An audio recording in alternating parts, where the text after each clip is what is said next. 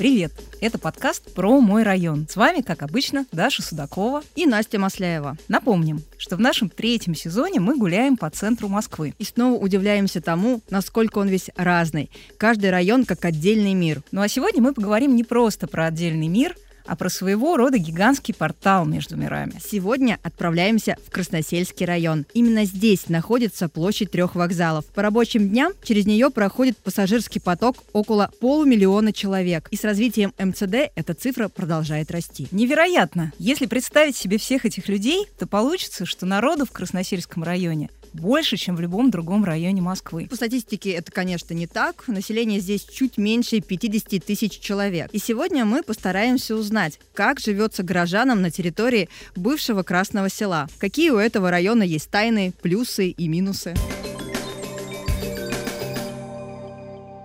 Вообще, если было бы нужно охарактеризовать Красносельский район каким-то одним словом, то, наверное, многие сказали бы «доступность». И имея в виду не только транспортную доступность, но еще тот факт, что квартиры в этом районе зачастую дешевле, чем во многих других районах центра. Я бы здесь, конечно, поспорила, потому что дорогое элитное жилье тут тоже есть. Особенно если мы говорим про локации внутри Садового. Да, но в то же время, если обобщать, то квартиры на востоке Москвы стоят дешевле, чем на западе. Мы, кстати, это уже обсуждали в эпизоде про Басманный район. Да, кроме того, если посмотреть на карту района, то мы с тобой увидим, что большая часть его лежит за пределами Садового кольца. То есть это совсем не те кварталы, которые мы обычно представляем себе, когда говорим про центр. Тут и хрущевки, и панельки, и, конечно же, промзоны. Хотя и историческая застройка, и сталинки, и, как ты заметила, элитные ЖК тут тоже есть. А на Русаковской сохранились знаменитые розовые дома. Это показательные дома для рабочих. В общем, в Красносельском районе можно подобрать жилье на разный вкус и бюджет, и при этом пользоваться теми возможностями, которые предоставляет район. Во-первых, как мы уже упомянули, транспортная доступность тут одна из лучших в Москве. Семь станций метро и станция МЦД, которая фактически становится четвертым вокзалом, объединяющим платформы МЦД-2 и МЦД-4 с общим пассажирским терминалом. А еще множество маршрутов наземного городского транспорта, включая трамвайные.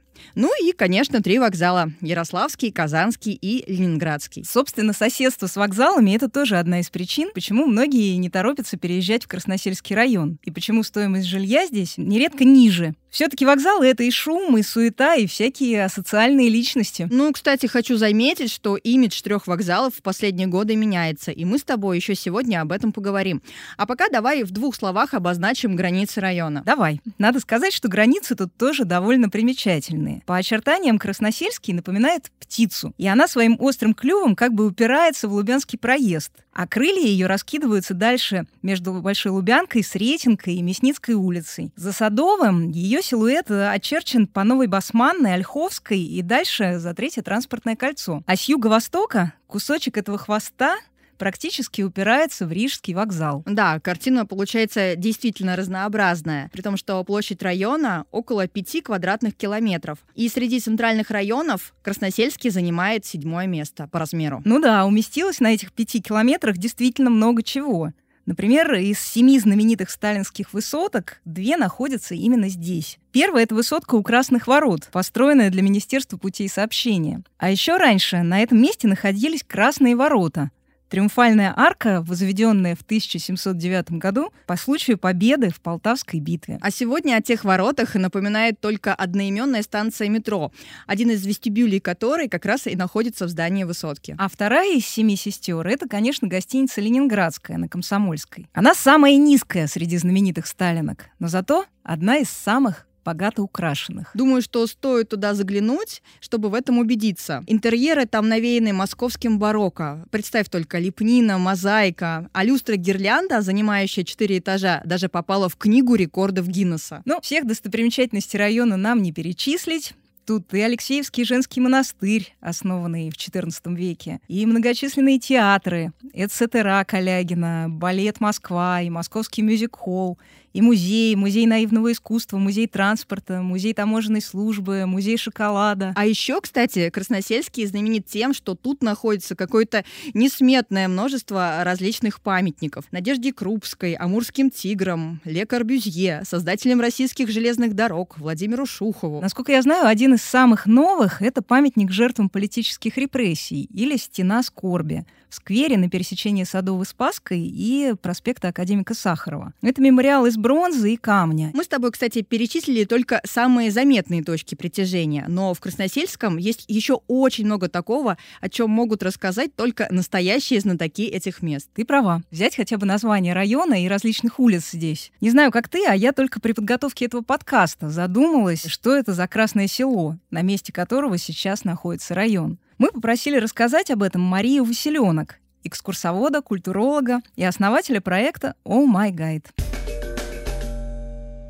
Ну, Красносельский район, понятно, назван по селу Красное, которое располагалось на территории современного Красносельского района. И первое упоминание — это начало 15 века, когда в завещании Василий I эти земли отписал своему сыну Василию. Почему именно эти земли? Ну, во-первых, а, это все таки была дорога на Ярославль. Место было очень живописным, но не из-за красоты. Были такие заливные луга. Это очень хорошие пастбищные земли. И э, название, соответственно, село Красное, да, Красное красивое.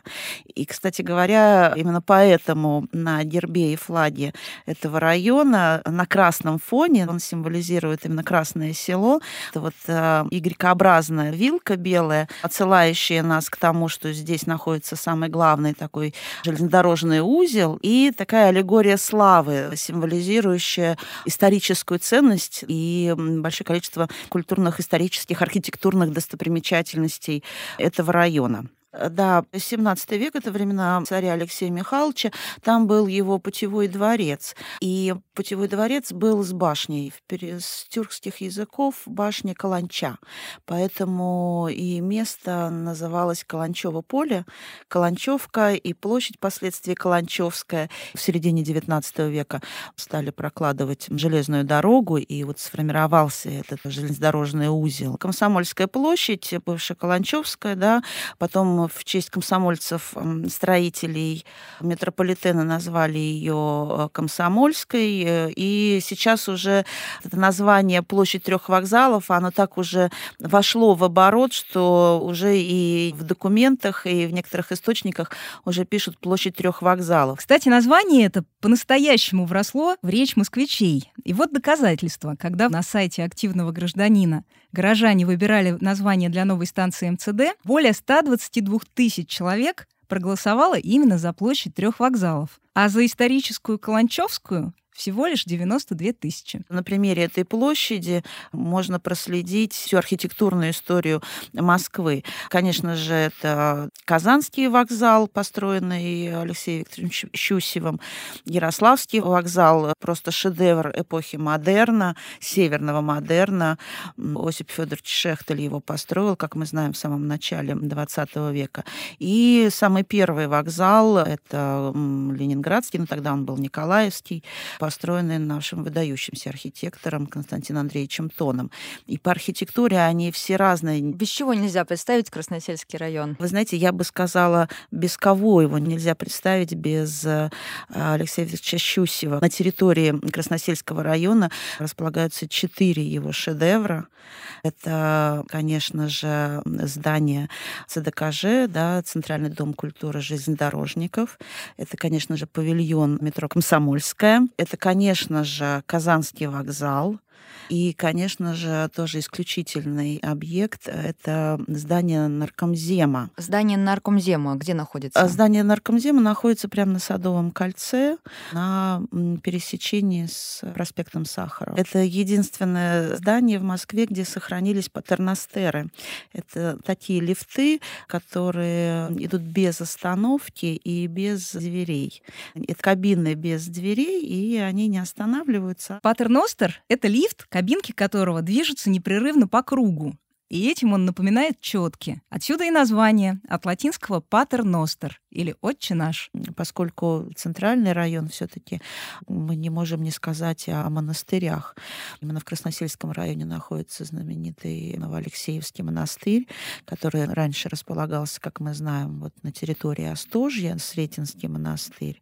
Вот, ну, помимо непосредственно монастырей, много храмов, конечно же, и купеческих домов, и доходных домов, и небольшие особняки уже купеческие эпохи модерна, то есть это начало 20 века. Кстати, и на Сретенском же бульваре тоже одна из э, достопримечательностей. Это доходный дом страхового общества России. Вот он э, уже отреставрирован и прекрасный. Сам дворик, туда нужно обязательно зайти, и сам двор, э, он просто великолепный. Многие точки притяжения в районе сейчас обновляются и обретают новую жизнь.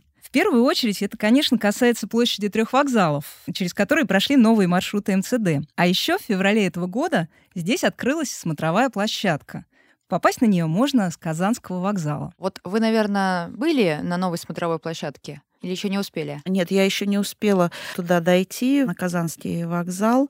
На смотровой площадке не была, но видела фотографии, рассказы коллег моих. Восхитительное совершенно зрелище. Да, там очень хорошо видна, конечно, Москва. И несмотря на то, что площадка не очень высоко находится, но обзор Москвы там очень хороший. А еще одна новая старая достопримечательность на трех вокзалах — это императорский железнодорожный павильон. Его построили в 1896 году по случаю приезда на коронацию Николая II. Который, кстати, в итоге сюда так и не доехал, а прибыл на Смоленский вокзал, то есть нынешний белорусский. Но, тем не менее, павильон получился очень красивым. В неорусском стиле, с мавританскими мотивами. А в марте этого года здание открыли после реставрации.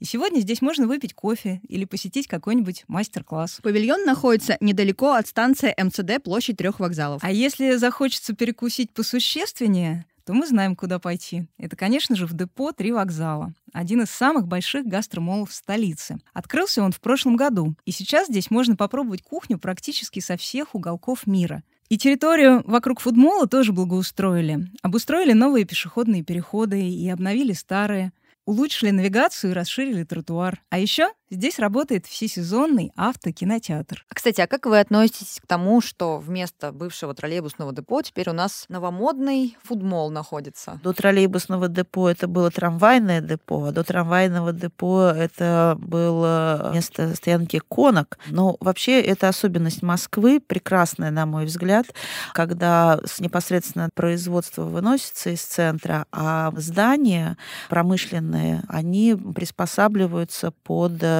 новые какие-то новые локации. Это прекрасно просто потому, что архитектура жива, когда она используется. Интересно, что Красносельский — это, наверное, последний район Центрального округа, где сохранилось довольно много действующих производств. Ну вот, например, одна из старейших российских швейных фабрик «Большевичка», а еще ткацкая фабрика «Мостекстильпром» или «Русский хлеб». Ну а все сладкоежки, конечно, первым делом назовут кондитерский концерн «Бабаевский». Это, кстати, тоже одно из старейших действующих производств в Москве. Ну и, в принципе, одна из самых старых кондитерских фабрик в России. Бывшая фабрика Абрикосова, которая существует с 1804 года. Я думаю, тебе, как и мне, плитки темного шоколада Бабаевский и люкс знакомы с детства. Ну а если захочется познакомиться поближе, можно записаться на экскурсию на фабрику осмотреть производство и музей шоколада. Единственное, надо сказать, что запись тут достаточно плотная.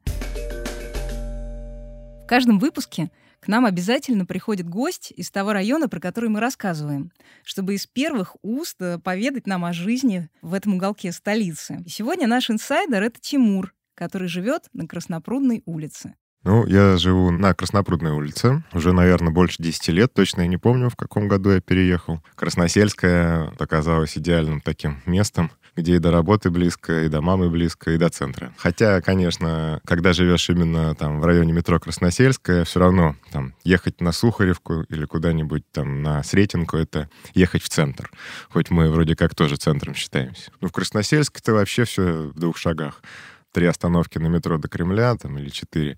А из некоторых частей района и вообще пешком можно за 20 минут дойти, то есть самый центр уже, считай. Садовое кольцо рядом, плюс Красносельская, где я живу, да, станция метро. Я за 15 минут могу до Бауманской дойти. Если говорить о транспортной инфраструктуре, которую мы с вами затронули, как с транспортом обстоят дела? Всего ли хватает? Как минимум 7 станций метро у вас в Красносельском районе. Да, в двух шагах три вокзала. Там Каланчевка, можно сесть на диаметр. Огромное количество автобусов, плюс, слава богу, трамвай. Я вот, например, трамвай предпочитаю, поэтому и у меня тут ходит как раз там магистральные маршруты ходят трамваи, семерка, например, которая через пол Москвы идет, и на которой, опять же, можно доехать вообще там до Белорусской и так далее. Ну, то есть э, с транспортом, мне кажется, у нас все очень неплохо.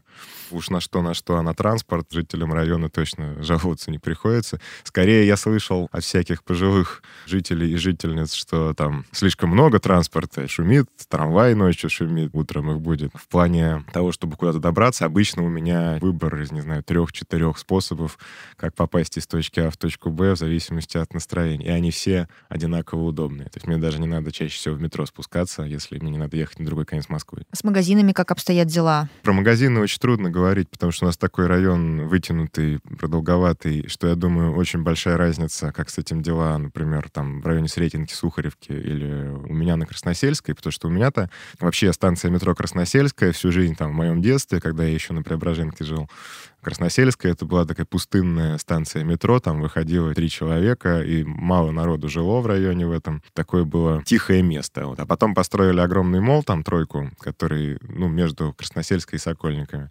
Вот. И теперь там, значит, бешеный трафик круглосуточно. С магазином у меня лично никаких вообще проблем, потому что я пешком дохожу там до Ашана, и многие люди едут куда-то издалека, чтобы закупиться, а я туда просто хожу там за хлебушком, потому что шаговой доступности. Думаю, что, конечно, там там в районе Садового и так далее, похуже с магазинами. Как бы вы описали характер Красносельского района? Какой он? Давайте составим портрет этого района? Вот как по-вашему? Ну, я бы сказал, что он довольно разнообразный и контрастный. В частности, за счет вот его формы вот этой такой странной, есть, ну, действительно большие контрасты. То есть, если, опять же, скажем, брать то место, где я живу, это довольно тихий, несмотря даже на присутствие тройки теперь в последнее время, это все равно тихий спальный вроде как район, где в основном там жилые дома, тихая улочка, Верхняя Красносельская и так далее. С другой стороны, куча всякой промзоны. Например, ну, опять железная дорога рядом, депо Северное, чуть-чуть ты вот от э, основной улицы куда-то отошел, и там начинаются бетонные заборы, там промзоны и так далее. С другой стороны, ты выходишь, скажем, там на проспект Сахарова,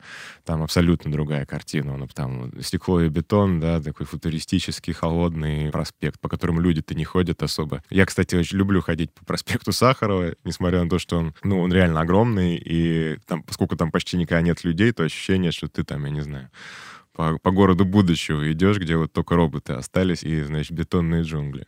Приходишь на Сухаревку, это бурлящий абсолютно уже вот такой центральный район, где куча людей, в общем, городская жизнь бурлит, да. То есть я бы сказал, что у нас такое лицо района очень контрастное, очень многогранное. Вот. Ну, вообще, в целом, если посмотреть на Красносельский район, комфортный ли он, благополучный? Я бы сказал, что да, он весьма комфортный. Единственное, что есть очень большой фактор здесь, это площадь трех вокзалов несмотря на то, что ее сильно тоже перестроили, реконструировали, и вообще, как бы, по сравнению с тем, что она из себя представляла, там, лет 15 назад она сильно преобразилась, но это все равно вокзал, причем не один, а три. Днем это менее заметно, особенно если, ну, возле самих вокзалов не ходить, да. Вокзал есть вокзал, да, там всегда разного рода публика, и особенно ночью это становится заметно, когда основной поток людей уже исчезает. Тем более у меня окна прям на Краснопрудную улицу уходят, которая как раз к вокзалу ведет. И там очень часто ночью я там наблюдаю всякие сцены то есть три вокзала — это как плюс, так и минус для Совершенно района. верно, да. Хотя, в принципе, можно в любой момент выйти из подъезда и уехать куда-нибудь путешествовать. В Питер, пожалуйста, да, я вот очень люблю. Если я еду в Питер, то я просто так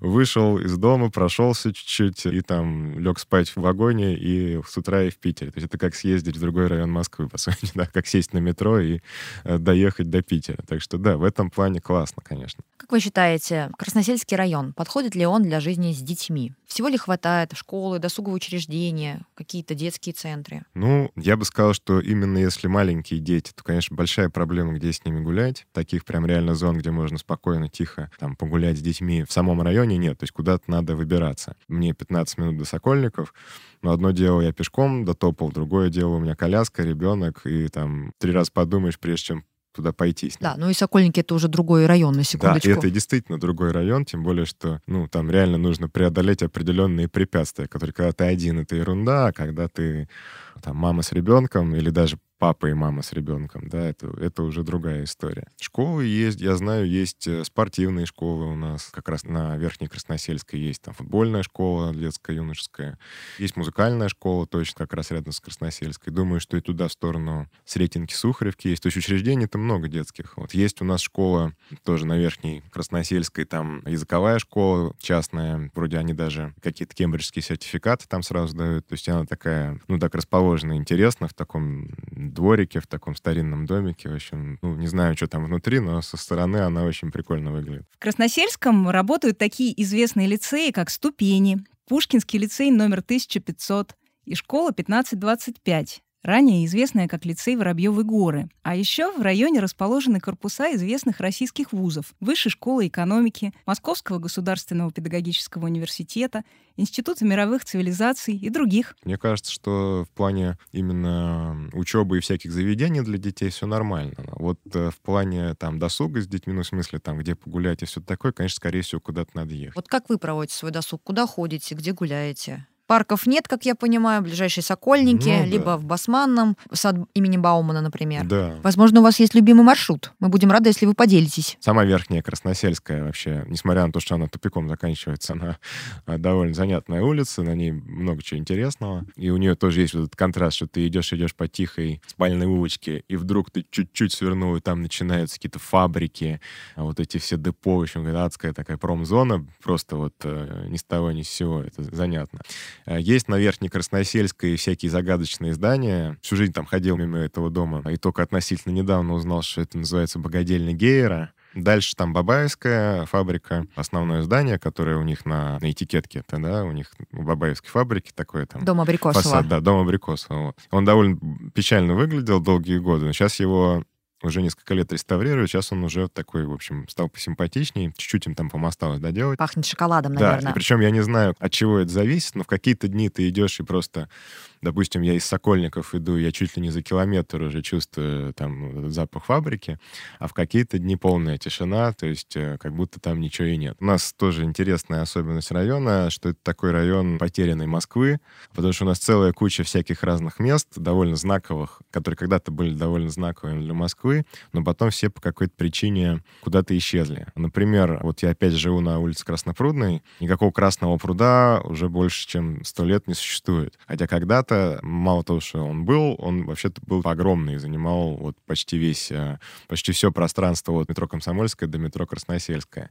Мы говорили с вами о площади трех вокзалов и упомянули один из ярких вокзалов, это Казанский, конечно. Там уже недавно открыли смотровую площадку что-то можете рассказать о ней? Ну, я бы вообще сказал, что вот из всех трех вокзалов Казанский самый внутри огромный, эти все гигантские потолки там и так далее. И там внутри много чего. Там мало того, что смотровая площадка, да, на которой можно подняться, там же еще и музей у них работает. Ну, вернее, выставочный зал. Но периодически там меняется экспозиция. Там театральная выставка, я помню, была, я ходил. Да, вот на Казанский можно зайти, просто, во-первых, сам вокзал посмотреть, и на вышку забраться, на башню. И... Москву посмотреть да, Москву с высоты птичьего оттуда, да. полета. Ну, опять у тебя те же самые, все эти высотки оттуда видны. То есть, да, это класс. Депо 3 вокзал называется. Оно теперь такое все чистенькое, модненькое. Плюс там такой смешной автобус на крыше. В общем, прикольно выглядит. Ну, там тоже построили этот фудмол. Внутри похоже на Усачевский рынок, если кто был. Совершенно точно. Там куча всяких кафешек. Причем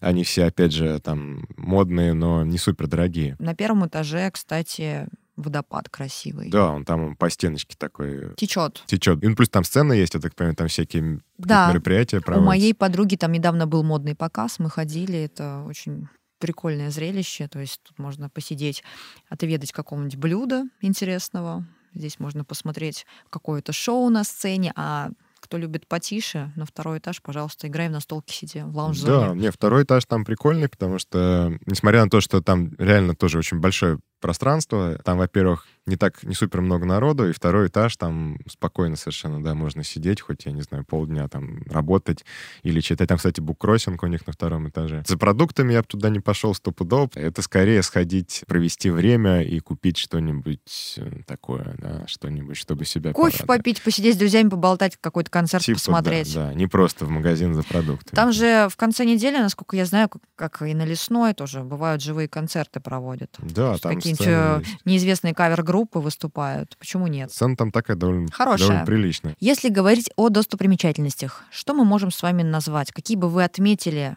может быть, даже неочевидные, которые мало кто знает, либо знают только жители Красносельского района? Из такого менее очевидного, ну, опять, лично мне это всегда было интересно, а просто тоже, ну, в силу личной истории, там, в свое время, еще в детстве я учил французский язык, и у меня был текст в каком-то учебнике про, значит, французского архитектора Ле Корбузье, да, который всякие человейники делал. Потом выяснилось, что, оказывается, в Москве, значит, есть э, здание, которое он спроектировал. И более того, там сколько-то лет назад, я уж не помню, лет 10, что ли, еще и памятник ему поставили. И, короче, это здание, оно вот э, между Мясницкой и проспектом Сахарова, здание Центросоюза. И, в общем, оно такое абсолютно, как бы, не характерное для Москвы. И его очень легко не заметить, потому что опять нагромождение там огромных всяких построек на проспекте Сахарова. Ну и потом можно выйти оттуда на Мясницкую, на памятник посмотреть. Там такой смешной памятник, он там сидит э, на стульчике. Рядом схемка квартала, которую он спроектировал. Это, на мой взгляд, очень неожиданный памятник. М, Есть милые места, дворики, закоулки э, вот в этом районе между вокзалами и Садовым кольцом. А там вот эти все переулочки, там всякие кафешки, там всякие барчики есть маленькие. Общем, такое милое место, где можно побродить и где-нибудь посидеть. Та же самая Новорязанская улица тоже очень странная. Она тоже очень контрастная. Там тоже есть какие-то новые бизнес-центры, тоже стеклобетонные, вот эти все безумные новые. Э, Рядом с ними какие-то еще постройки там 19 века и ка- и какие-то вот эти остатки зон, которые там были. А рядом уже вот эта вот вся немецкая слобода начинается, и туда это тоже доходит немного. То есть ты опять же уходишь с этой безумной э, Краснопрудной, да, и с безумной площади, и сразу попадаешь в такие вот э, какие-то места тихие, где всякие... И дальше всякими переулочками, опять же, можно идти туда в сторону Басманной, там, Удалось ли Красносельскому району сохранить дух старой Москвы? Как вы считаете? У нас, опять же, изюминка, мне кажется, как раз в том, что, в принципе, есть все, да. Ты просто можешь проследить прямо даже а, какие-то этапы э, вот э, там жизни Москвы, ее там, развития, пока ходишь по району. Потому что тут у тебя где-то еще совсем какие-то остатки древности или какие-то воспоминания о них. Вот у тебя, пожалуйста, начало века, как раз рядом с метро Красносельская. Это прям очень э, ярко видно, потому что ты выходишь из метро Красносельская, и у тебя, с одной стороны, само здание метро, очень смешное, потому что это одна из первых станций. Кстати, там есть еще одна достопримечательность к вопросу об этом. Ну, тоже такая на любителя. Там есть вентиляционная шахта, и на ней такая плашка очень трогательная, что в свое время здесь началась борьба за лучший метрополитен в мире. Тимур имеет в виду вент-киоск на Русаковской улице 13. Это такой маленький белый домик на территории автотехцентра. Как раз здесь и находилась первая шахта метро, заложенная в 1931 году. А на табличке так и написано «Началась борьба за сооружение лучшего в мире метро». Вы счастливы, что живете в Красносельском? Вам нравится ваш район? Мне, конечно, мой район нравится, и его местоположением, и удобством огромным. Скажем, когда я решу завести семью и детей, может быть, я задумаюсь о переезде, потому что мне нужна будет, допустим, машина, чтобы возить куда-то детей, а в Красносельском это тяжко. С детьми гулять особо негде, надо куда-то ехать. Не просто вышел из дома и пошел. В общем, Настя, мы с тобой снова убедились, что абсолютно у каждого района Москвы есть свои плюсы и минусы. Да, и мне кажется, что Красносельский район — это классный пример того, как меняется Москва.